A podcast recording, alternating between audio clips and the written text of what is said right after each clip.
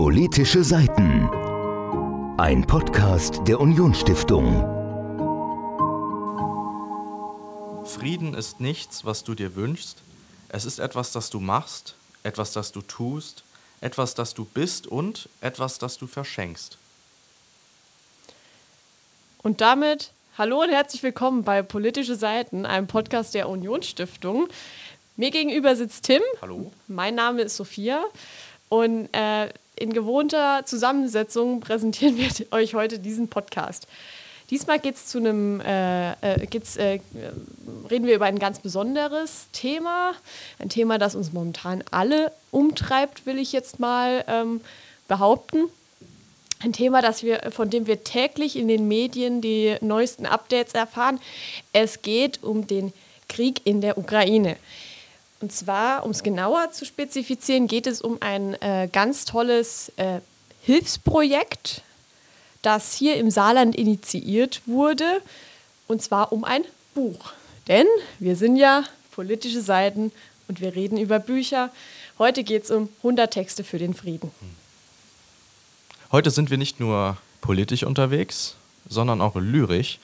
Das Buch, das wir euch heute vorstellen möchten, ist ein gerade neu erschienenes, vor einigen Monaten. Mhm. 100 Texte für den Frieden, Gedanken, Gedichte und Essays, erschienen im Schaumberg Verlag. Es ist eine große Sammlung an verschiedensten Gedichten von verschiedensten Personen, die sich auf ihre Art mit, den, mit dem Thema Ukraine-Konflikt, Not der Menschen und Krieg im Osten Europas beschäftigen. Es sind viele unterschiedliche Inhalte und wir möchten euch heute ein paar Inhalte daraus näher bringen, vielleicht sogar etwas vorlesen.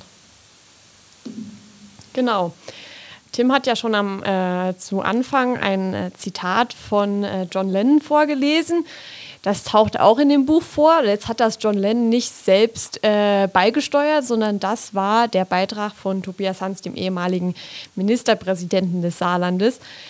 Und ebenso äh, gibt es auch viele weitere Be äh, Beiträge von bekannten Persönlichkeiten, von bekannten Saarländern.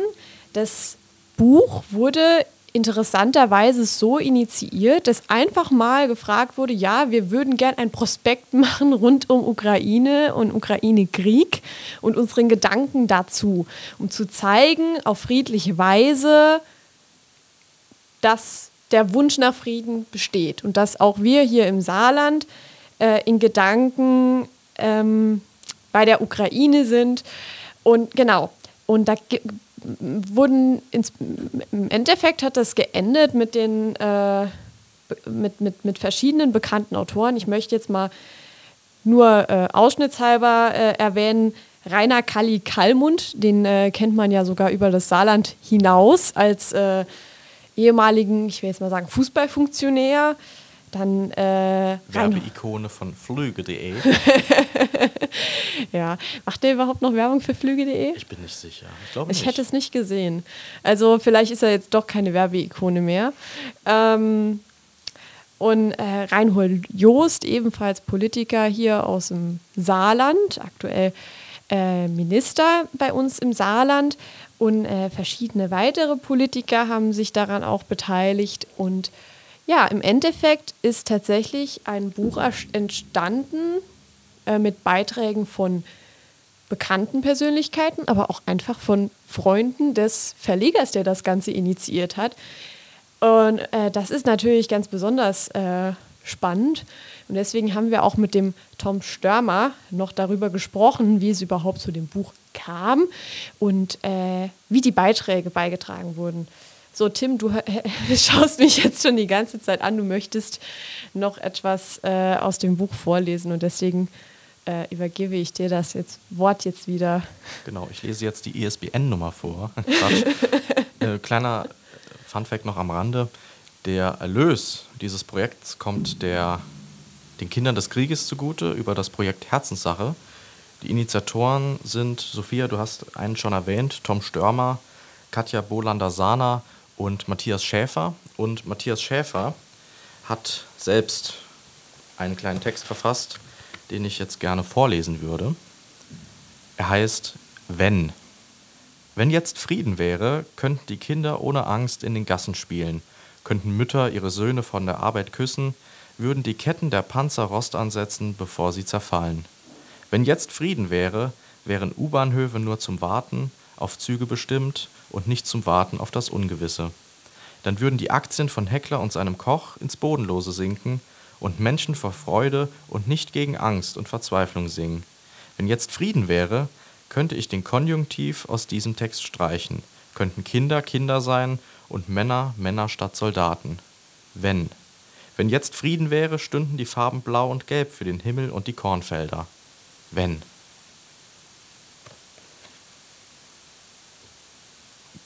Blau und Gelb ist eine Anspielung auf die Flagge der Ukraine, die sich ja auch wirklich aus den ja, Farben für den Himmel und die Kornfelder ergibt. Wir wissen ja auch, haben ja auch gelernt in den letzten Monaten, Ukraine als sehr großer äh, Agrarstaat mhm. und wohl auch schöne strahlend blaue Himmel.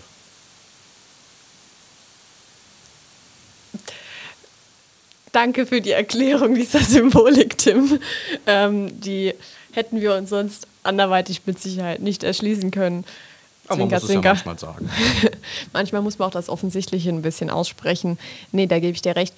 Aber ich meine, was das jetzt auch ein bisschen zeigt, war ja, in angesichts des Kriegs in der Ukraine fehlen einem ja manchmal auch die Worte, um das Ganze ähm, ja, und den, den Schock, den man mitunter auch erlitten hat, dass jetzt hier bei uns in Europa in allernächster Nähe Krieg herrscht. Also damit hätte ja zumindest vor einem Jahr, sage ich jetzt mal, eigentlich keiner gerechnet. Wenn, wenn ich jetzt ähm, mal ganz äh, spitz formuliere, hätte eigentlich vor einem halben Jahr, oder na gut, vor etwas über einem halben Jahr, Anfang des Jahres, hätte auch keiner damit wirklich gerechnet, dass das bei uns hier in Europa noch Thema sein könnte. Und ähm, dieser Schock, der sich vielleicht bei dir jetzt auch darin geäußert hat, dass du jetzt gerade nicht wusstest, was du im Nachgang dieses, äh, dieses, dieses äh, lyrischen Werks von Herrn Schäfer noch sagen solltest, großartig, der kommt auch im Buch sehr, äh, sehr, sehr, sehr stark heraus. Also wir haben hier eine Mischung aus ähm, Schriftstücken, die sich, ähm, die, sich, die sich lyrisch oder in, in, in Prosa-Erzählungen ähm, verschiedenen Themen, die rund um äh, den Ukraine-Krieg widmen. Das heißt, wir haben einmal Erzählungen über eigene kleinere Hilfsinitiativen. Das heißt, es kann den Leser vielleicht auch inspirieren, wenn man irgendwie gerade nach Hilfsalternativen suchen sollte, kann man sie in diesem Buch auch finden, wir, ähm, die, die, die, die dann im Freundeskreis gestartet wurden oder dergleichen, bis hin zu einem Tagebuch ähnlichen Schildern der inneren Gefühlswelt, sage ich jetzt mal. Da ist eigentlich alles mit dabei. Und was das Buch durchweg begleitet, ist äh, die Erzählung von Schock und vielleicht sogar auch von ein bisschen Angst. Die Texte stammen ja alle von verschiedensten Personen. Wir haben ja nicht nur, wie du erwähnt hast, Personen aus der Öffentlichkeit, Politiker oder andere Menschen, die in der Öffentlichkeit stehen, im Rampenlicht stehen. Das ist ja ein buntes Potpourri aus verschiedensten Menschen aus der Zivilgesellschaft. Ähm, mir ist aufgefallen, es sind sehr viele pensionierte Lehrer. Vielleicht ist das so eine Berufskrankheit sagt, von mir, dass viel ich viel über deinen zukünftigen Beruf aus. ich sehe überall an jeder Straßenecke sehe ich pensionierte Lehrer. Ähm, nee, Quatsch. Aber es ist von verschiedensten Menschen haben sich eingebracht. Daniel Dacuna habe ich vorhin gelesen, mm. den, ähm, ja, wie soll man das beschreiben? Der Abenteurer. Der Abenteurer. Der, der Roadtrip-Meister. Der, ähm, der abenteuerliche Roadtrip-Buchmeister. Genau, also wirklich ganz ähm, bunte Persönlichkeiten mhm. haben da ihre äh, Gedanken zu beigesteuert. Es sind oft kleine Texte, oft große Texte. Beim Lesen war ich immer überrascht. Ich habe zuerst einen kleinen äh, Text gelesen, ein Gedicht mit äh, zwei Strophen und auf der nächsten Seite kamen dann direkt ähm, größere Texte. Ich glaube, Reinhold Joost hat einen größeren Text geschrieben. Es sind auch zusammenhängende Sätze. Ja, ist Prosa. Rosa, ja, bin ich froh, dass ich dich hier habe. also, was ich damit eigentlich sagen will, ist, es ist nicht eintönig, es ist sehr, sehr kreativ gestaltet. Mhm. Das macht es aber emotional auch ein bisschen schwieriger, weil es ist jetzt kein, kein Tagebuch oder kein Freundebuch wie in der Schule, wo jeder mal unterschiedlich lang äh, sich verewigen darf, sondern es sind eben die persönlichen Eindrücke verschiedenster Menschen ähm, und die geballt in diesem Buch zu haben, das ist schon etwas Beeindruckendes. Es sind die verschiedensten Perspektiven auf diesen Konflikt, die verschiedensten Perspektiven auf Krieg und Frieden äh, gerichtet. Und ich finde, es lohnt sich einfach mal reinzuschauen. Es eignet sich sehr gut äh, auch zum Durchblättern für zwischendurch, wenn man mal kurzen Moment Zeit hat. Ja, also eine, zwei oder zwei Seiten kriegt man ja relativ schnell ja. gelesen. Es ist nicht so wie bei anderen Büchern, wo man denkt, oh verdammt, jetzt muss ich, wenn ich, wenn ich jetzt anfange zu lesen, will ich nachher das Kapitel auch fertig haben und dann ist am Ende des Kapitels ist ein Cliffhanger und dann denkst du, oh, eigentlich muss ich was machen. Äh, nee, das hier kannst du auch tatsächlich äh, zwischendurch lesen. Und ähm, wenn man nach einem solchen Buch sucht, nach einer äh, kleinen Textsammlung, nach einem solchen Buch sucht und vielleicht auch ganz gerne mal ein Buch aus dem Saarland hätte oder vielleicht sich auch gerne mit dem, mit dem Thema Ukraine-Krieg äh, mehr befassen möchte oder vielleicht auch äh, das Gefühl haben möchte, dass man mit seinen Eindrücken zu dem Krieg in der Ukraine nicht alleine ist, dann kann ich dieses Buch definitiv empfehlen. Tim schließt Dem sich nickend an. an. Also es eignet sich wirklich sehr gut, um einen kleinen Blick, einen kleinen Perspektivwechsel zu wagen. Sehr gut geeignet auch als gute Nachtlektüre. Als gute Nachtlektüre. Also als es Lektüre kommt auf den Text Schlafen, an. Je nachdem, es kommt auf den Text an. Ich weiß nicht, ob du, ob, ob du wirklich gerne vorm Schlafengehen die Schilderung zum zum überlebten Bombenangriff Manch gerne hören möchtest. Abends Herr der Ringe als gute Nachtlektüre, die anderen lesen dann ähm, Brecht. Ja, okay. Vielleicht. Ich will damit nur sagen, dass es kleine Texte sind, die sich auch eignen, um die nächsten, die letzten zehn Minuten vom Einschlafen vielleicht nochmal mhm. die Gedanken schweifen zu lassen und sich mit Konflikten vielleicht zu beschäftigen, die tagsüber etwas untergehen in der Hektik des Alltags. Mhm. Es ist sehr bunt geschrieben, viele verschiedene Eindrücke, die berühren, die einem sehr nahe gehen. Dann zusätzlich ja noch ein Buch aus heimischer Produktion. Also wenn man das Saarland unterstützen will, Wobei man in diesem Fall wirtschaftlich gesehen die, die Kinder unterstützt. Was natürlich viel wichtiger ist. Was, was viel wichtiger ist. Also die Kinder in der Ukraine. Genau. Tim hat es ja eben schon erwähnt. Ja. Genau. Und um das Ganze jetzt ein bisschen abzuschließen, was Tim und ich hier relativ, ich sag mal in Anführungszeichen, rumeiernd versucht haben darzubringen, äh, bringt es vielleicht das Interview mit Tom Störmer, das ich geführt habe, noch etwas mehr auf den äh, Punkt. Und das kommt jetzt. Ja, da bedanke ich mich zuerst mal für die freundliche Einladung hier in die Union Stiftung. Ähm, sehr mein, gerne. Mein Name ist äh, Thomas Störmer. Ich bin 1959 geboren und hatte ursprünglich eine Ausbildung zum Schriftsetzer bei der Saarbrücker Zeitung, also noch im Bleisatz. Das ist vielleicht heute in der heutigen Zeit ganz interessant, dass man noch das Handwerk von der Pike auf gelernt hat und habe dann später in, äh, in Basel in der Schweiz äh, Grafikdesign mit Schwerpunkt Typografie mhm. studiert und noch zwei, drei Semester Fotografie daneben gemacht und bin von dort aus äh, nach dem Studium äh, war ich dann in der Schweiz, hatte ich eine Stelle gefunden beim Birkhäuser Verlag. Mhm. Das ist ein sehr, sehr renommierter Verlag in der Schweiz wurde dann aber, da habe ich das erste Mal gespürt, wie das ist, ausgewiesen aus der Schweiz, weil äh, die Firma dann äh, nachweisen musste, dass sie keine adäquate Arbeitskraft aus der Schweiz findet.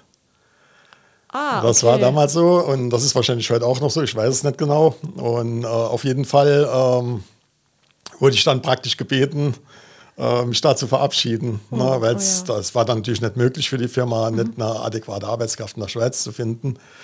Und äh, es ging dann weniger um die Qualität der Arbeit, als vielmehr tatsächlich um äh, die politische Situation, dass das so war. Mhm. Und dann bin ich gewechselt nach Frankfurt äh, zum Hirschgraben Verlag. Das war damals ein Schulbuchverlag, der in Deutschland ziemlich bekannt war.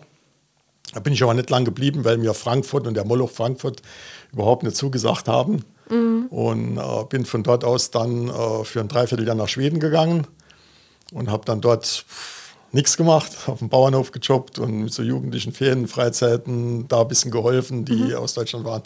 Und als ich zurückkam, bin ich nach Stuttgart äh, in eine Werbeagentur. Äh, die haben äh, technische Werbung gemacht, was sehr interessant war äh, zur damaligen Zeit. Äh, wir haben für verschiedene äh, so Maschinenbau, typische schwäbische Maschinenbauhersteller gearbeitet, Prospekte entwickelt und Messen vorbereitet und die Geschichten. Und wie es der Zufall wollte, äh, bekam ich so nach etwa, ich glaube, zwei Jahren habe ich dort gearbeitet, bekam ich ein äh, interessantes Angebot aus dem Saarland als äh, ähm, Leiter der Druckvorstufe in einer großen, also einer mittelständischen Druckerei mhm. hier im Saarland. Das habe ich dann wahrgenommen, bin dann zur Ottweiler Druckerei, das war die Ottweiler Druckerei damals, bin dahin gewechselt und war dann praktisch da äh, als Abteilungsleiter für die äh, Druckvorstufe. Und da war ich dann bis, ich glaube, 92 Mhm. Und da habe ich mich selbstständig gemacht als Grafikdesigner mit einer eigenen äh, Werbeagentur. Zuerst in äh, Lebach und dann später sind wir dann gewechselt. Äh, ich hatte da noch zwei Partner. Da sind wir dann gewechselt nach Heusweiler. Mhm. Und ähm, jo, wir haben dann klassische Werbeagentur gemacht. Und jo, ich habe dann schwerpunktmäßig immer gern Bücher gemacht. Und dann kam es dazu, dass ich äh, eine Zeitschrift übernommen habe, die nicht gelaufen ist. Das war die Saargeschichten, also eine reine Geschichtszeitschrift hier, die hier im Saarland rauskommt. Und ähm, ja, habe die dann aufgepeppt, wie man so sagt, und äh, habe dann irgendwann auch die Herausgeberschaft von der Zeitschrift übernommen. Und da äh, ging dann äh, mit der Zeitschrift ging dann einher, dass äh, das Verlagsgeschäft dann immer mehr angekurbelt wurde. Und da habe ich dann den Verlag gegründet, die Edition Schaumberg. Das war 2008. Mhm. Und bin dann nachher, weil das dann wirklich aufwendig war, ich habe dann gependelt zwischen, äh, zwischen Alsweiler, Marbigen, Alsweiler und Heusweiler, bin dann oft am Tag zwei, dreimal hin und her gefahren und das, ja, wenn man älter wird, verlässt einem dann auch die, die Kraft und die Lust, das jeden Tag zu machen und habe mich dann 2012, glaube ich, das war das, 2013, weiß ich nicht mehr genau, dazu entschlossen, äh, im Prinzip nur noch den Verlag zu machen mhm. und bin dann äh, mit dem Verlag äh, nach Alsweiler, bin da in Alsweiler geblieben, weil ich dort auch wohne habe dann da den Verlag gemacht und äh, seit der Zeit gibt es den Verlag Edition Schaumberg. Das ist ein, äh, das fand ich total spannend. Ähm, war ja schon ein sehr bewegtes Leben, kann man gar nicht anders sagen. Viele, viele Ortswechsel, ähm, äh, vielleicht auch ähm, ein bisschen Professionswechsel vom, vom Grafikdesign zum, zum, zum Verlag und vom Verlag zum Grafikdesign sozusagen. Was mich jetzt an äh, dem Rahmen interessieren würde, Sie, Sie, Sie haben dann ja mit Sicherheit schon ganz viele Bücher auf Ihrem Weg zum Buch im Laden begleitet, von der, ich sag mal, von der Idee oder von, von einem Manuskript ausgehend. Wie ist denn da dieser Weg? Wie kann man sich das vorstellen und was ist Ihre Aufgabe dabei? Also ich bin ja so ein ganz kleiner Verlag, der mhm. so praktisch äh, eigentlich ein Ein-Mann-Verlag mit äh, zwei, drei Leuten, die mir so helfen, ne, die äh, als Freelancer arbeiten oder als Teilzeitkraft. Und äh, also Buch war immer schon mein Schwerpunkt von ja. Anfang an. Also das war schon äh, Typografie habe ich gemacht, weil es mich immer schon interessiert hat. Äh, ja, wie, wie, Schrift, wie man Schrift den Menschen näher bringt, wie man Sprache den Menschen näher bringt mhm. und so. Das hat mich immer schon interessiert. Das war schon bei der Saarbrücker Zeitung so. Ja. Und ähm, dann äh, der Weg übers Grafikdesign, äh, der hat das einfach breiter gemacht. Also mhm. man hat, äh, äh, man konnte mehr Einfluss nehmen auf verschiedene Vorgänge. Äh, man konnte Bu Bücher selbst gestalten, man konnte äh, Buchdecken selbst machen, Buchtitel selbst gestalten, man konnte Titel entwickeln. Heute ist es so, äh, dass wenn ein Manuskript zu mir kommt, dann ist, steht ja zu, im, an allererster Stelle steht ja erstmal, taugt das Manuskript überhaupt, damit es zum Buch wird und damit das Buch die Welt erblickt.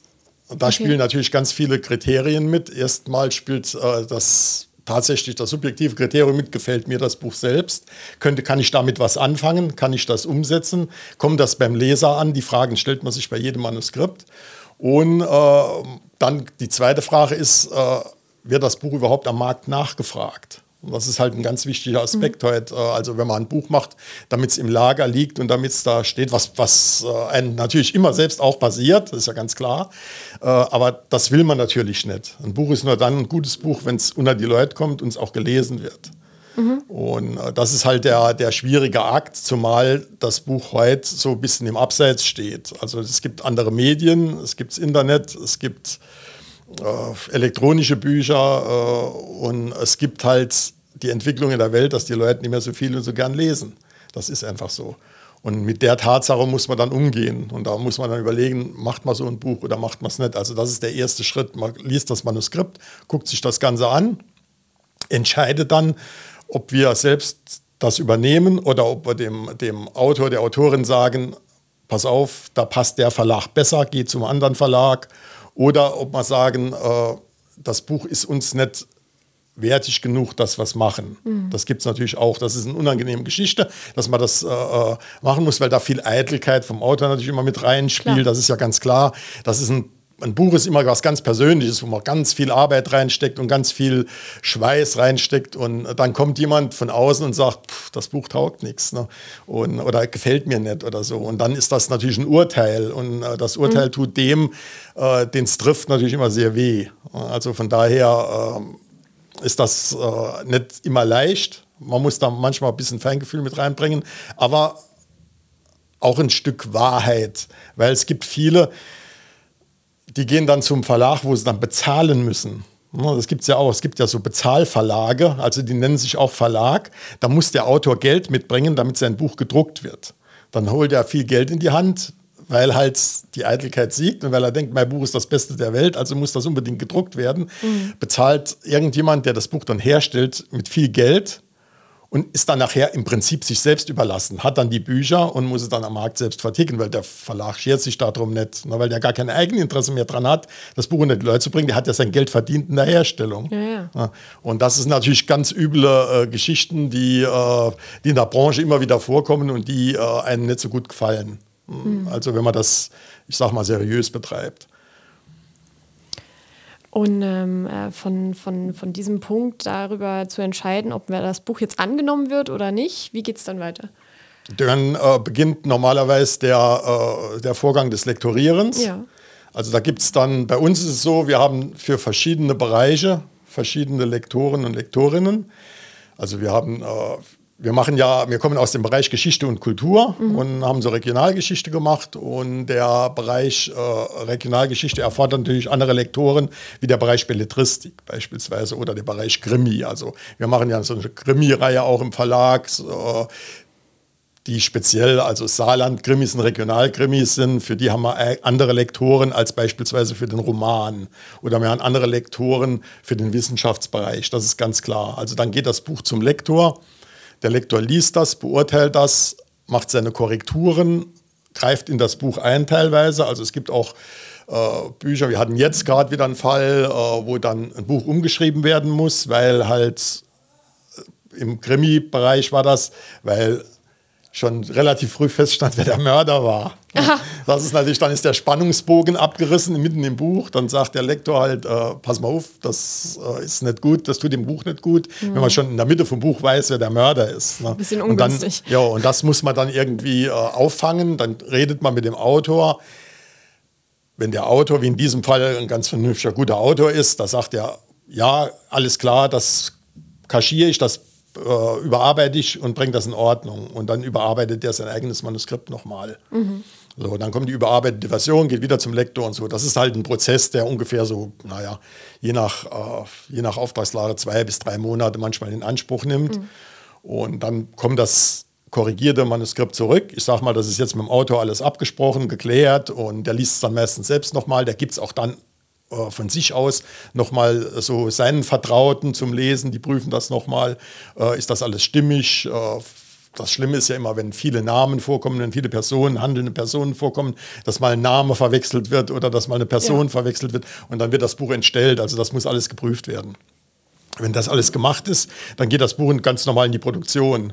Dann wird ein Format festgelegt, dann wird ein Titel festgelegt, äh, dann wird ein Titel bearbeitet, dann wird das grafisch umgesetzt und äh, dann wird das Buch hergestellt, äh, typografisch und im Satz.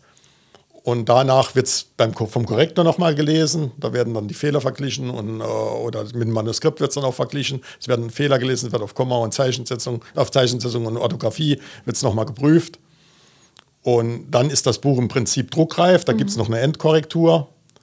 Und dann geht das Buch als, äh, heute als PDF-Datei zur Druckerei und wird dann dort äh, produziert.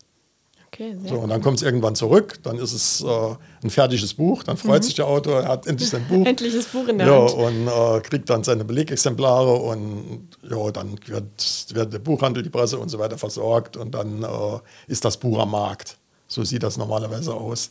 Sehr schön. Ähm, ja. Ich äh, bin mir ziemlich sicher, dass ähm, die, die äh, Zuhörer, die, ähm, die, ja dann auch buchinteressiert sind, äh, diese Einsicht in den äh, Buchprozess ähm, bestimmt auch sehr spannend fanden. Jedenfalls ging es mir so. Ähm,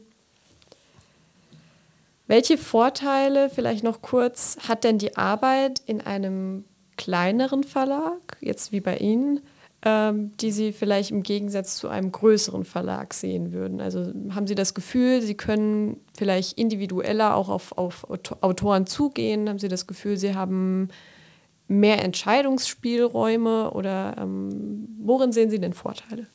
Der Vorteil ist zuerst mal, dass man im Prinzip sein eigener Herr ist. Ja. Also man verantwortet alles, was man macht, verantwortet man mhm. auch selbst. Und man muss niemand Rechenschaft ablegen, wenn man Fehler macht. Man muss, äh, äh, man kann sich am Gewinn freuen, wenn man ein gutes Buch gemacht hat und es wird nachgefragt und es wird viel verkauft. Äh, das sind die Vorteile. Äh, die, die Nachteile sind halt oftmals, dass äh, in einem großen Verlag die Strukturen und die, die, die ganzen Arbeitsabläufe sind natürlich festgelegt. Mhm. Da, da gibt es Gebiete, da macht der das, der macht das, der macht das. Das funktioniert alles viel schneller. Das sind halt Zahnräder, die ineinander greifen. Und äh, im kleinen Verlag ist einer für alles verantwortlich. Und äh, das ist halt äh, spannender für den einen, der es macht. Das ist aber auch äh, teilweise komplizierter und es erfordert halt eine relativ hohe Konzentration auf die auf verschiedene Bereiche. Okay. Also was, was super spannend ist für mich persönlich, ich bin ja wie gesagt Grafikdesigner und äh, äh, Typograf, für mich ist es immer eine Herausforderung, wenn komplexe Zusammenhänge irgendwie in einem Buch dargestellt werden müssen. Also wir haben zum Beispiel die Bücher gemacht fürs Stadtarchiv Saarbrücken, also ja. die, das Buch über die Bahnhofstraße beispielsweise, das ist ein Buch von knapp 400 Seiten mit ja, ebenso vielen Abbildungen drin und äh, das sind spannende äh, Geschichten. Oder wir haben jetzt vor kurzem ein Buch gemacht, äh, äh, die Amerikaner in Baumholder heißt das Buch. Das ist so ein Bildband, der schildert die Entwicklung des Ortes Baumholder parallel äh, zu, dem, äh, zu der Erstbesatzungsmacht USA und dann äh, zu dem heutigen Umgang miteinander und die Freundschaften, die sich da entwickelt haben, die Schwierigkeiten, die es da gegeben hat im zwischenmenschlichen Bereich und alles Mögliche. Und das sind halt super spannende Geschichten, weil man teilweise am Bildmaterial kommt, das vorher noch nie jemand gesehen hat. Also es gibt ja im Archiv gibt es ja immer irgendwelche äh, äh, Aktendeckel, die nie hochgehoben werden. Ja. Und da verbergen sich oft super spannende Sachen. Und wenn man da mitgestalten kann von Anfang an und kann bestimmen, wie das Buch nachher aussieht und es kommt wirklich was Gutes dabei raus und dann ist man natürlich wesentlich zufriedener, wie wenn man einen Krimi macht, der einfach herzustellen ist und der relativ schnell geht. An so einem Buch arbeitet man teilweise auch ein Jahr. Ne? Mhm. Also Bahnhofstraße beispielsweise, das war bestimmt sechs oder sieben Monate bei uns allein, ne? ohne ja. Druckerei, ohne äh, was dann noch passiert. Und wenn man dann sowas macht und sieht dann nachher das Ergebnis und alle sind zufrieden und dann freuen sie sich am meisten, ist ja klar. Da mhm. sind sie stolz auf das Projekt, auf das Produkt auch. Und ähm, den Stolz haben Sie mit Sicherheit auch in Bezug auf äh, 100 Texte für den Frieden äh, ähm, empfunden wenn nicht sogar noch mal auf eine ganz andere Weise, mhm. denn äh, da steckt ja ganz viel hinter dem Buch und äh, vor allen Dingen ähm, steckt da was Aktuelles dahinter. Ähm, vielleicht gerade mal zum Anfang, wem kommt denn dieses Buch zugute? Also Sie meinen der Erlös des genau, Buches? Genau, wem kommt der Erlös also wir, des Buches zugute? Äh, wir haben am Anfang lange überlegt, wem, also äh, wir sind ja so ein, äh, also im Prinzip sind wir drei Figuren. Es gab äh, jemand von außerhalb vom Verlag, das ist der Matthias Schäfer. Das, der war praktisch der Ideengeber von der Geschichte. Der klingelt eines Tages bei mir im Büro das Telefon. Da war der Matthias Schäfer dran, den ich vorher noch nie gesehen habe, den ich nicht gekannt habe, der aus dem Nachbarort war, der äh, äh Logopäde ist mhm. und äh, dann äh, gesagt hat, hat mir die ganze Geschichte geschildert, was er davor hat. Der wollte eigentlich so ein kleines Broschürchen machen mit so 10, 12 Texten. Und äh, ich habe sofort gesagt, das mache ich, weil mein Herz sofort für das Projekt geschlagen ja, hat. Ne? Und äh, gesagt, äh, wir, wir wollen sowas machen. Da war kein Titel bekannt, da war keine Idee geboren. Das war einfach nur, äh, können Sie sich sowas vorstellen, war seine Frage. Und ich habe dann nicht, ich habe überhaupt nicht überlegt, zehn Sekunden maximal. Und habe dann gesagt, ich bin sofort dabei. Und habe dann äh, meine Mitarbeiterin, das ist die Katja Bohlander-Sahner, die habe ich dann informiert, die war auch sofort Feuer und Flamme und hat gesagt, Mensch, das machen wir unbedingt und da machen wir was draus. Mhm. Da war aber, wie gesagt, es stand noch nichts fest. Das Einzige, was feststand, war, dass Putin die Ukraine überfallen hat. Es war am 24. Februar und die erste äh, Idee hier geboren wurde am 1. März. Na, also da waren nur ein paar Tage von Kriegsbeginn bis zu dem äh, Beginn des Buches dazwischen. Und äh, ja, das war halt was, also das ist ein Projekt, das äh, ist nicht nur spannend von der Gestaltung oder vom als Buch, sondern das greift ja in den Bauch. Und ja. das, äh, berührt, äh, äh, das berührt Sachen, die, äh, die tief in einem drin sind. Also wenn man so wie ich halt äh, in den 60er, 70er Jahren auf den Friedensdemonstrationen war, in, auf, auf Schloss Wardeck, dem, äh, dem, dem Hannes Wader zugehört hat und die ganze Friedensbewegung mitgemacht hat und äh, Glasnost und Perestroika Hurra geschrien hat, als, das, das, als es endlich ein, ein Friedensabkommen war und eine Wiedervereinigung zwischen Deutschen und Deutschen gab, das waren ja Ereignisse, die man selbst wirklich leibhaftig miterlebt hat. Und dann kommt im Jahre 2022 ein irgendein Verrückter auf die Idee, ein anderes Land zu überfallen und imperialistisches Gedankengut wieder zu verbreiten. Das war ja, das war vollkommen bei jeder Realität, die man sich vorstellen konnte. Absolut. Also keiner von uns konnte sich das vorstellen. Ich hätte am, am 21. Februar hätte ich noch gewettet, dass der droht, dass er, wie Putin halt ist, manchmal die Backen aufbläst und sich stark macht. Aber ich hätte nie gedacht, dass der die Ukraine mhm. überfällt und auf solch äh, äh martialische Weise. Das hätte ich mir nie vorstellen können. Und das hat äh, uns, also die wir da an dem Projekt arbeiten, das hat uns alle in, in eine Schockstarre versetzt. Also man wusste im ersten Moment gar nicht, was passiert denn da? Ja. Also ich bin am, am 24. abends ins Bett gegangen, da habe ich noch nachgeguckt, da war noch nichts und so. Und dann morgens bin ich aufgestanden und dann war überall Krieg, Krieg, Krieg in der Ukraine, Krieg, Krieg. Das konnte man gar nicht nachvollziehen, das habe ich gar nicht verstanden.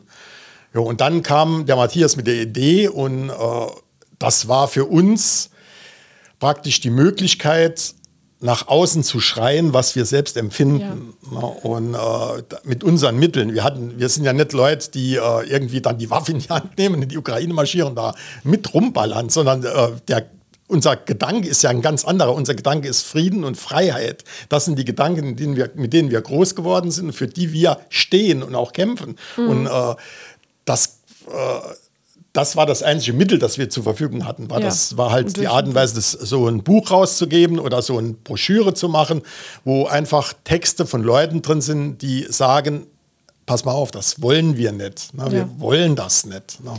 Mit, mit einem friedlichen Mittel für Frieden plädieren. So sozusagen. ist es, genau so. Ja. Und ähm, also am Anfang wussten sie nur, es muss irgendwie ähm, eine Broschüre geben oder wir, wir, machen irgendwas zu dem Thema, wir, wir, möchten, wir möchten sagen, dass uns das empört. Äh, wie kam es jetzt dazu, dass das dann tatsächlich den, den äh, Kindern der Ukraine zugutekommt? Also wir, wir haben dann am Anfang, erstmal haben wir die Idee, ich erzähl's mal der Reihe nach. Also es kam, dann, äh, es kam dann so, dass wir uns mal zusammengesetzt haben, gleich am Anfang von der äh, wie die Idee geboren war und haben dann gesagt, wie können wir da Texte rekrutieren mhm. überhaupt? Mhm. Da hat der Matthias gesagt, ja, ich habe so fünf, sechs Bekannte, die haben alle schon geschrieben. Da ist einer aus Ludwigshafen dabei, der ist äh, äh Lehrer an, einer, an einem Gymnasium und so, der hat schon einen Literaturpreis mal gewonnen und der wird auch was schreiben und ja, und bei uns war es dann so, dass wir gesagt haben, okay, wir müssen da Struktur reinbringen, wir können da kein Chaos anrichten, wir müssen da Struktur reinbringen und wir machen mal Folgendes, wir schreiben einfach mal unsere Autoren an, erzählen denen von der Idee, wir, machen so, wir wollen so eine Broschüre machen oder so, würdet ihr einen Text schreiben in kurzer Zeit, den ihr uns zur Verfügung stellt, ohne Honorar, einfach nur für die gute Sache. So, da war die Idee der guten Sache geboren. Ne? Mhm. Und dann... Äh, haben wir parallel dazu haben wir einen Aufruf bei Facebook gemacht und äh, in Instagram und haben da auch die Situation geschildert, haben geschrieben, wir wollen da irgendwie so ein Broschürchen machen mit ein paar Texten drin und wollen uns dagegen auflehnen. Und falls bei der Broschüre was rauskommt, wollen wir die Sache einem guten Zweck spenden. So, das war die Idee. Ah, ja. So, und dann kam natürlich irgendwann die, äh, die Gretchenfrage, wem spendet man überhaupt das Geld? Na, wenn da was rauskommt. Wussten wir ja alles nicht. Wir haben überlegt, rekrutieren wir Spenden und wie machen wir das überhaupt? Wir haben da viele Fehler gemacht, also das schicke ich gleich voraus. Aber ähm, wenn da was zusammenkommt, und wir waren fest davon überzeugt, dass was zusammenkommt, äh, wem spende man das Geld? Und dann ähm, haben wir überlegt, wir, wir transportieren das in die Ukraine oder wir geben das dem ukrainischen Botschafter oder so, so Ideen. Wir haben ja da Brainstorming gemacht, da kommen ja die verrücktesten Sachen dabei raus. Und dann haben wir gesagt, gut, wir wollen, das, wir wollen dass das Geld Kindern zukommt, weil Kinder diejenigen sind, die erstens mal gar nichts für den Krieg können, Ja. die am meisten traumatisiert sind, die unter Umständen ihre Eltern verlieren oder ihr- ihre Väter verlieren, Waisen werden und äh, die sind die hilfsbedürftigsten in der Geschichte.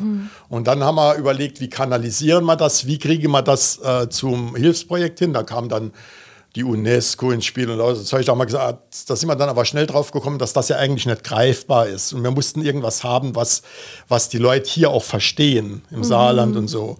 Und dann habe ich bei der Susanne Wachs angerufen, die ich kenne von verschiedenen Veranstaltungen im Saarländischen Rundfunk, gewusst, dass die für die Herzenssache vom SR zuständig ist. Ah, So, und dann haben wir gesagt, habe ich mit der Susanne gesprochen und da hat die gesagt, Mensch, super tolle Sache, da machen wir was im Radio. Das haben wir dann auch gemacht. Und ähm, dann haben wir gesagt, sobald wir äh, eine erquickliche Summe zusammen haben, spenden wir das in einer ersten Phase an Herzenssache. Und die haben ein spezielles Projekt für ukrainische Kinder in ihrem Programm. Und das war praktisch der Schlüssel dann. Da haben wir gesagt, okay, das machen wir so. Wir äh, spenden das Geld äh, via Herzenssache an die Kinder der Ukraine. So war die Idee äh, mit den äh, ukrainischen Kindern geboren. Sehr schön. Ja. Also ähm, wenn ich jetzt ähm, dann, dann auch tatsächlich an den Inhalt des Buchs denke, verschiedene Texte haben sich ja auch insbesondere nochmal äh, ganz, ganz stark mit dem Schicksal von Kindern in, in Mhm. Kriegssituationen. Da war ja die eine Schilderung ähm, vom, äh, vom, Zweiten Weltkrieg, vom Bombenabwurf, äh, aus den Erinnerungen heraus und ähm, generell, wie es den Kindern geht, das hat ja auch die Autoren sehr stark bewegt. Das merkt man schon. Und ähm, es freut mich schon zu hören, dass das, äh, den, der Gedanke an die Kinder und das Hineinversetzen in die Kinder, dass das am Anfang stand, bevor man, bevor man sich darüber, nach, äh, dar, darüber nachgedacht hat, äh, an wen geht jetzt die Spende. Das ähm, muss ich schon sagen, finde ich echt äh, sehr, sehr lobenswert, dass da auch viel, viel sich äh, an Gedanken gemacht wurde. Ähm, was ich vielleicht auch zu dem Prozess noch ganz interessant fände, ähm, Sie hatten jetzt eben gesagt, Sie hatten Bekannte angeschrieben, äh, Sie hatten auf Facebook einen Aufruf gestartet, Sie hatten auf Instagram einen Aufruf gestartet. Wonach haben Sie denn die, die Beiträge ausgewählt? Gab es vielleicht sogar Beiträge, die es im Endeffekt nicht ins Buch geschafft haben? Um das gleich vorwegzunehmen, ja, das gab es. Also äh, wir müssen, ich muss eingestehen, wir sind wie von einer Welle, wie von einer Tsunami-Welle sind wir überrollt worden. Also wir haben uns vorgestellt, dass es etliche Leute gibt, auch aus unserer Autorenschaft, die sofort sagen, da sind wir dabei, das wusste ich, dass es das gibt. Also ich hatte äh, damit gerechnet, dass der eine oder andere sagt, oh, ich habe jetzt gerade keine Zeit und es funktioniert nicht, ich will nicht. Es gab eine einzige Absage, Wow. eine einzige. Und das war ein, also einer, ein wirklich guter Freund von mir, der aber tatsächlich in der Zeit nicht da war und weg musste. Der musste in Berlin, der musste da was erledigen und so weiter und so fort. Und der hat es einfach zeitlich nicht geschafft. Aber das war eine Absage. Dann haben uns innerhalb von 14 Tagen haben uns 120 Texte erreicht. Wow. So, und dann haben wir die Aktion gestoppt. Dann haben wir gesagt, es geht nicht weiter. Da kamen noch Anrufe von Leuten, die das dann erst erfahren haben. Und auch wirklich gute Leute, die ich kenne, persönlich kenne und dann gesagt haben, ach, ich hätte so gerne bei dem Buch mitgemacht. Warum kann ich dann doch jetzt nicht noch mitmachen? Und ich gesagt, tut mir leid, wir sind, wir sind überrollt worden, wirklich überrollt worden. Und für uns war von Anfang an ein ganz wichtiger Aspekt, wir wollen einen Spiegel der Gesellschaft abbilden. Also wir wollen nicht die super Autoren da haben. Wir wollen nicht den Starautor oder wollen den super Schriftsteller. Wir wollen nicht den Heinrich von Schirach oder irgendjemand. Also, Schirach Fried- und Fitzek Ja, einladen. genau so. Also das wollen wir eigentlich nicht, sondern wir wollen einen Spiegel der Gesellschaft. Wir wollen den Schüler, wir wollen den Lehrer, wir wollen den, die Floristin, wir wollen den Landrat, wir wollen den Politiker, wir wollen den Sportler, wir wollen den Menschen einfach. Ne? Und das, darum ging es uns, das war uns ganz wichtig. Und es ging uns auch nicht darum, irgendwie eine Wertung im Buch vorzunehmen. Das Buch ist auch typografisch so gemacht, dass es alle, alle äh, Stücke sind in der gleichen Schriftart, in der gleichen Schriftgröße gemacht. Um nicht irgendwie eine Wertung vorzunehmen. Und die Reihenfolge ist willkürlich festgelegt. Das ist einfach hintereinander gesetzt. Mehr ist das nicht. Der einzige Text, der gezielt gesetzt wurde, ist der vom Olaf Jäger. Das ist der Vorsitzende der Saarländischen Anwaltskammer. Der hat ist- der ist am Schluss noch gekommen und hat gesagt, Mensch, ich hätte bei dem Projekt so gern mitgemacht und so. Und da habe ich gesagt, äh, er soll was schicken. Und da hat er, weil ich habe den vorher auch nicht gekannt, da hat er das geschickt und hat den Text geschickt. Und da habe ich gesagt, der muss in das Buch, weil er einfach zum ersten Mal das Völkerrecht äh, äh, darstellt, wie das überhaupt ist. Wie was passiert überhaupt? Gibt es überhaupt eine Handhabe gegen Russland? Gibt es überhaupt eine Möglichkeit, über Gerichte irgendwas gegen die zu unternehmen? Und das hat er ja aufgeschlüsselt in dem Text. Und deswegen haben wir den am, Anf am, am Anfang vom Buch platziert, weil er auch nicht ein lyrischer Text ist oder ein emotionaler Text ist, sondern einfach den. Sachverhalt schildert. Ja. Und ich war überrascht. Er war. Ähm, bei unserer zweiten Lesung, wir haben jetzt schon verschiedene Veranstaltungen gemacht und war bei unserer zweiten Lesung in der Sparkasse in St. Wendel war er dabei und hat seinen Text da vorgelesen und hat dann erläutert, also seinen Text auch erläutert und hat dann Fragen beantwortet aus dem Publikum. Und das war super spannend. Also äh, da kamen wirklich ganz viele Sachen raus, die man einfach nicht gewusst hat, ne, wie sich das rechtlich verhält und das dass die äh, Volksgemeinschaft im Prinzip überhaupt keine Handhabe hat, gar nichts, passiert gar nichts. Russland kann machen, was es will, genau wie China und wie, die können machen, was sie wollen, die, die kann man schief angucken, aber es kann denen nichts passieren. Die haben verschiedene Abkommen nicht unterschrieben und die machen halt Imperialismus pur. Ja, das völkerrechtliche Vertragssystem ist unheimlich komplex und So ist es, äh, ja. ich, ich fand den äh, Einführungstext auch sehr gut zusammenfassend, äh, Mhm. muss ich echt sagen. Ähm, vielleicht, weil Sie eben schon ein bisschen das Ganze angesprochen haben, den typografischen Aspekt, was mir beim Lesen des Buchs aufgefallen ist. Also ähm, die Texte sind alle auch so, dass sie auf zwei Seiten in der Regel sind. Und äh, manchmal sind sie ähm, so auf die Seite gesetzt, dass sie fast schon ein bisschen unregelmäßig gesetzt wirken. War das Absicht, als, um das sozusagen als Gedankenfetzen darzustellen oder was steckt dahinter? Ja, das war tatsächlich Absicht. Äh, Also das ist mir beim Lesen dann auch, ich habe das Buch ja gesetzt und habe es auch gelesen und natürlich jeden, jeden, jedes Stück gelesen und äh, dann denkt man einfach, man muss das ein bisschen abheben von anderen Texten, also das, damit man sieht, dass das tatsächlich so Gedankenfetzen, wie Sie sagen, sind oder äh, dass es so ein äh, Zusammenspiel ist oder ein, äh, ein Zeitablauf sich da drin widerspiegelt. Also äh, das, sind, äh, das ist der Grund, warum das so gemacht ist. Ja, es gab dann am Anfang noch die, die Problematik. Also, äh, wie gesagt, es kamen dann 120 Texte. Wir haben uns dann, als wir gesehen haben, es wird immer mehr, es wird immer mehr. Da haben wir dann gesagt, wir, machen, wir nennen das Buch einfach 100 Texte für den Frieden, weil das einprägsam ist. Äh, wir hatten erst 100 Texte gegen den Krieg.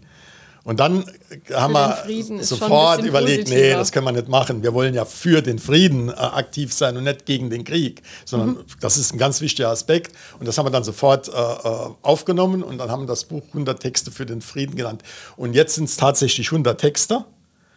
Äh, es sind, glaube ich, 99 oder 98 Autoren und 100 Texte, aber es sind, ähm, es waren mehr da. Es waren 120 oder 122 Texte insgesamt. Und dann musste man natürlich in den sauren Apfel beißen und muss dann sagen, okay, ich lese die Texte. Ich habe die Texte dann gelesen ohne Namen.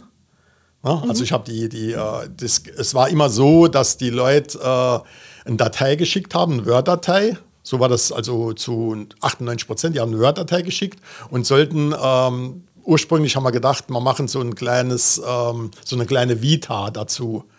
Davon sind wir aber nachher abgekommen, weil das dann auch wieder Probleme gibt mit äh, ja, es ist nicht so einfach. Man kann nicht einfach so das Geburtsdatum und sowas hinschreiben. Das sollte man nicht machen. Da haben wir es dann nur beschränkt auf den Namen nachher noch am Schluss. Aber das waren zwei verschiedene getrennte Dateien, sodass man die äh, Textdatei immer ohne den Namen lesen konnte. Ne?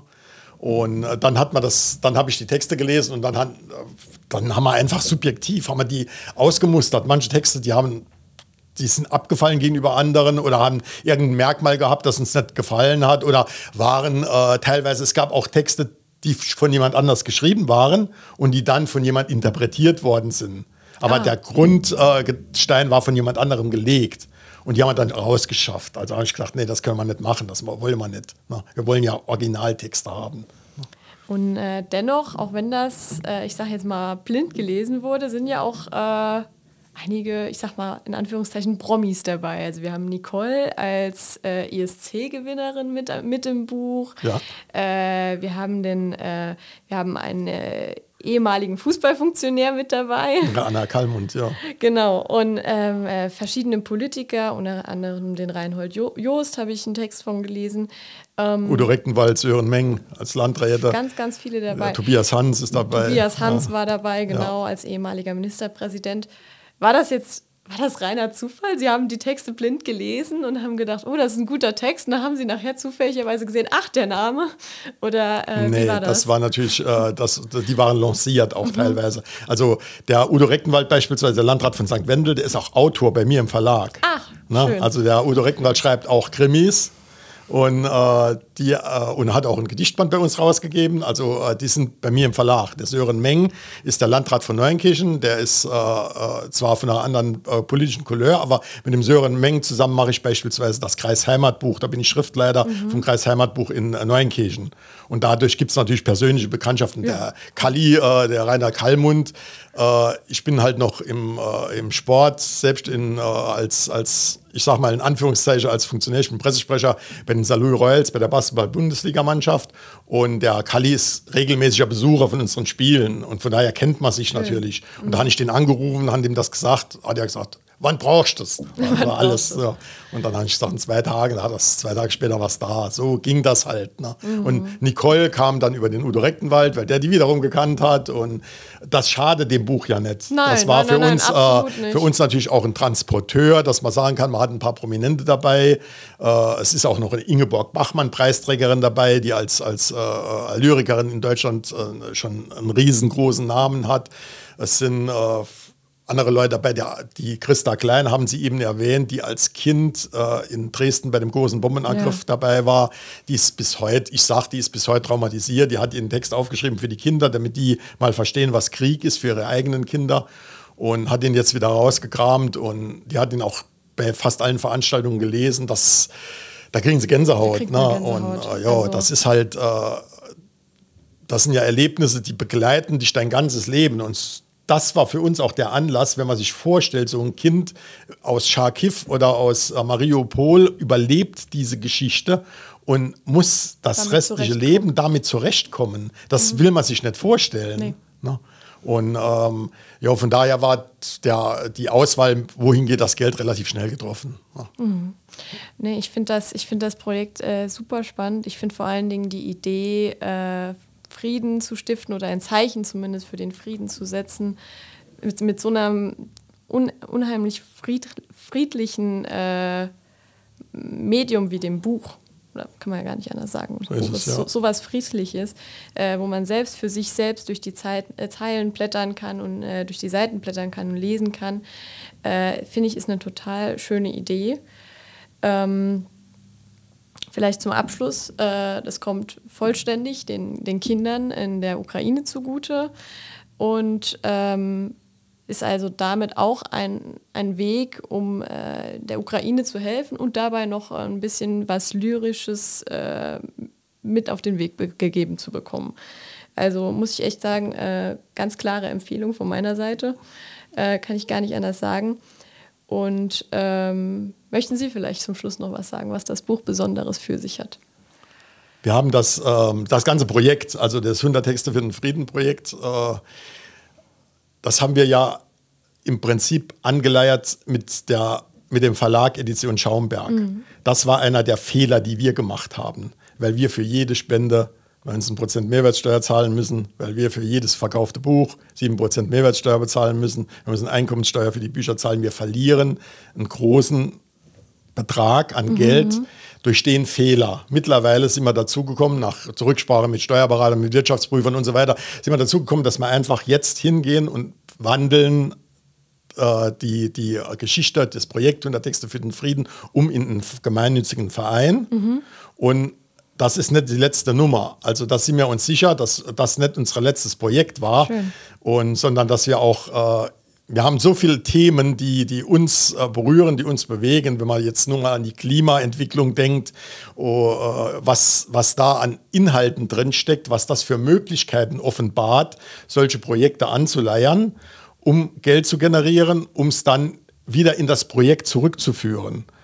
Also wenn man sich nur mal äh, den äh, also Klimaschutz vorstellt, äh, wenn man wenn man sich vorstellt, was man da mit Künstlern auch machen kann. Also es gibt ja immer auch die zwei Seiten. Es gibt ja auf der einen Seite gibt es immer die Künstler und die, die Literaten und die äh, Musiker oder sowas, die ja jetzt erstmal aus der Corona-Pandemie rauskommen, extrem gelitten haben. Alle. Absolut, die haben alle absolut. gelitten. Es gab keine Veranstaltungen, es gab wenig Aufträge, das Geld ist immer weniger geworden.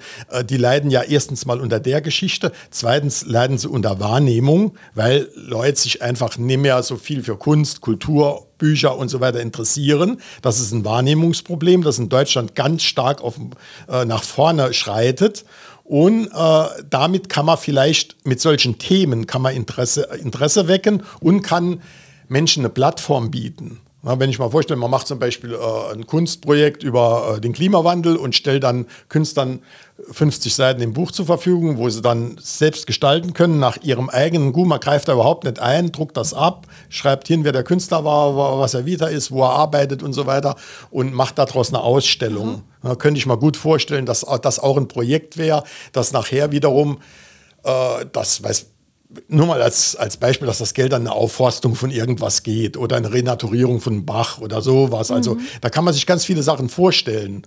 Und äh, da sind wir jetzt gerade dabei, das äh, aufzubauen. Also das ist noch die, die, nächste, die nächste spannende Geschichte. Spannend. Also das äh, Projekt 100 Texte für den Frieden ist noch gar nicht beendet. Nee, nee, das soll auch noch Das weiterlaufen. Das soll weiter mindestens so lange laufen, solange die da schießen. Ne? Also äh, solange da kein Frieden ist und ich sehe den nicht. Ich sehe den Frieden nicht in absehbarer Zeit. Also ich hatte am, als das Buch äh, im Entstehen war, da haben wir nach ähm, Veranstaltungsraum gesucht, wo wir das Buch vorstellen. Und das da haben wir uns entschieden, dass wir das im Rechtsschutzsaal im Bildstock machen, das im ersten Gewerkschaftshaus, so das es in, in, in Deutschland ja gab. Ne? Und ähm, da haben wir uns da entschieden. Dann habe ich mit der Leiterin von dort gesprochen, hat die gesagt, ach, der Krieg ist ja, nächsten Monat ist der vorbei. Habe ich gesagt, das, täuschen Sie sich mal nicht. Ich bin mir sicher, dass der Krieg im nächsten Jahr auch noch läuft. Und jetzt bin ich davon überzeugt, dass das noch lange, lange dauert. ne? Und äh, ja, die Frage ist halt, was tut man? Äh, tut man genug und wie kann man helfen? Das wissen wir ja nicht. Da sind wir viel zu weit weg. Aber unser Weg ist halt der, wir machen Texte und versuchen halt, die zu predigen wie so ein Missionar, äh, tingeln von einem Ort zum anderen, haben jetzt nächste Woche beispielsweise eine Veranstaltung in Ludwigshafen beim Eugen-Bloch-Zentrum. Da wird wie man das Eugen-Bloch-Zentrum kennt, äh, wirklich rege darüber diskutiert. Da werden auch Texte zerpflückt, da weiß ich, das weiß ich ganz genau. Aber trotzdem, das ist ja eine Spannung, die da drin ist in den Projekten, die da ruht. Und äh, da braucht man noch ein bisschen Raum und Zeit und da machen wir weiter. Super, vielen Dank, Herr Störmer, für, diese, ähm, für dieses einsicht, einsichtsreiche Gespräch mit Ihnen. Ähm, und dann würde ich sagen, tschüss, auf Wiedersehen. Ich bedanke mich. Wiedersehen. So, das war jetzt das Interview mit Tom Störmer. Wie Herr Störmer ja erzählt hat, ähm, hätte, also er hat äh, dem geneigten Zuhörer da draußen für sein zukünftiges äh, Ukraine-Hilfsprojekt ja den Tipp gegeben, einen gemeinnützigen Verein dafür ins Leben zu rufen und zu initiieren. Was sie ja jetzt im Nachgang auch gemacht haben. Dem kann ich, demjenigen, der das gerne machen möchte, kann ich ähm, natürlich unsere Veranstaltungsreihe, die Vereinstour, wärmstens ans Herz legen. Gerade der Vortrag Steuern und Finanzen, mit dem wir quer durch Saarland touren und der ganz sicher auch in deine Gemeinde mal vorbeikommt. Gerade dieser Vortrag beschäftigt sich nämlich essentiell mit dem Thema Gemeinnützigkeit. Und ähm, da ist sicher was Spannendes dabei fürs äh, nächste Hilfsprojekt. Und ja, ansonsten äh, verabschieden Tim und ich uns jetzt hiermit von euch. Fragen und Anregen könnt ihr gerne an podcast.unionstiftung.de richten per E-Mail. Und äh, dann wünschen wir euch noch einen wunderschönen Tag. Wiederhören. Das war Politische Seiten, ein Podcast der Unionsstiftung. Mehr Informationen im Netz unionsstiftung.de